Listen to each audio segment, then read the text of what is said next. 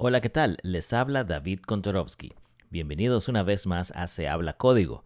En este episodio estaremos hablando acerca de las diferencias entre diseño web adaptativo y diseño web sensible, dos formas diferentes de afrontar el desafío de crear sitios o aplicaciones web que se vean bien en todas las pantallas, sea que se trate de dispositivos móviles, tabletas, laptops o PCs. Pero primero que nada, un pequeño mensaje de nuestro patrocinador. En nuestra línea de trabajo se manejan muchísimos términos en inglés, y es común que algunos de estos a veces se pierdan en la traducción y se cree un poco de confusión. El tema de este episodio toca justamente dos términos que a veces se utilizan de manera intercambiable, pero tienen algunas diferencias marcadas y no significan lo mismo. Se trata del diseño web adaptativo y del diseño web sensible, cuyos términos en inglés son Adaptive Web Design o AWD y Responsive Web Design o RWD. Haciendo a un lado el idioma, creo que parte de la confusión radica también en el hecho de que ambos términos sirven para describir metodologías que buscan un mismo fin, el cual, como mencionábamos al principio, es el diseño de sitios o aplicaciones web que se vean bien en cualquier dispositivo. Vamos a ver de qué se trata cada uno de ellos. El diseño web adaptativo es un diseño no muy flexible y su nombre está algo reñido con la realidad, porque no es un diseño que literalmente se adapta a diferentes dimensiones de pantalla. Por el contrario, es un diseño que en realidad se hace para un tamaño específico. En este tipo de diseño por lo general se desarrollan múltiples variaciones de un sitio web.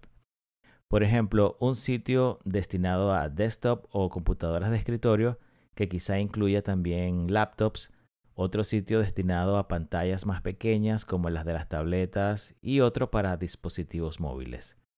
Al mismo tiempo, el contenido o los elementos que conforman cada variación del sitio por lo general son diferentes. Y esto se hace con la intención de optimizar cada experiencia.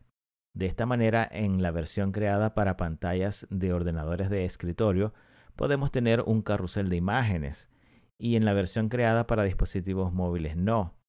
De igual manera, pudiera existir disparidad entre bloques de texto que existen en uno y en otro no.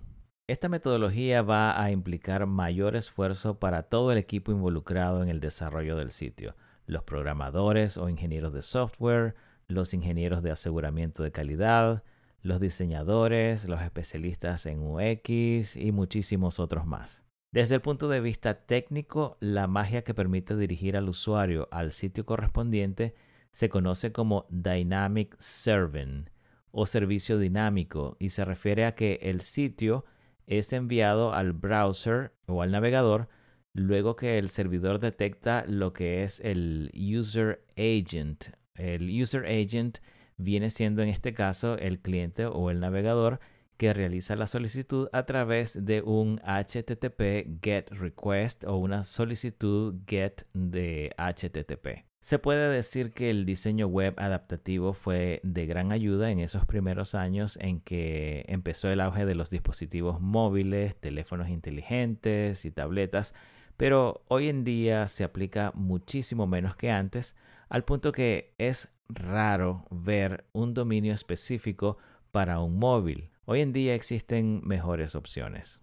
Y aquí corresponde hablar entonces del el diseño web sensible o responsive web design. Este método nos ofrece un modo distinto de conseguir el mismo propósito.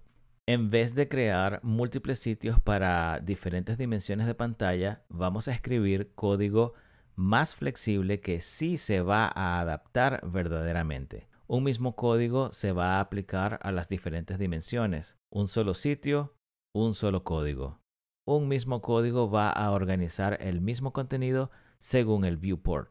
Y así en una pantalla más ancha veremos, por ejemplo, un contenido estructurado en múltiples columnas y en pantallas más estrechas ese mismo contenido se organizará quizá en una sola columna.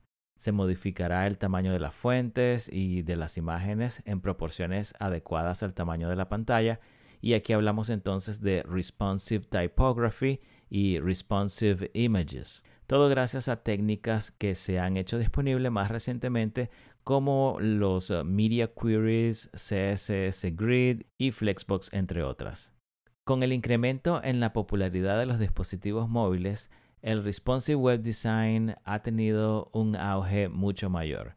Y lo que lo ha impulsado aún más ha sido la influencia de Google. En el 2015 Google anunció que favorecería más en el ranking de búsquedas a aquellos sitios catalogados como amigables a móviles o mobile friendly, lo cual se logra a través de justamente Responsive Web Design.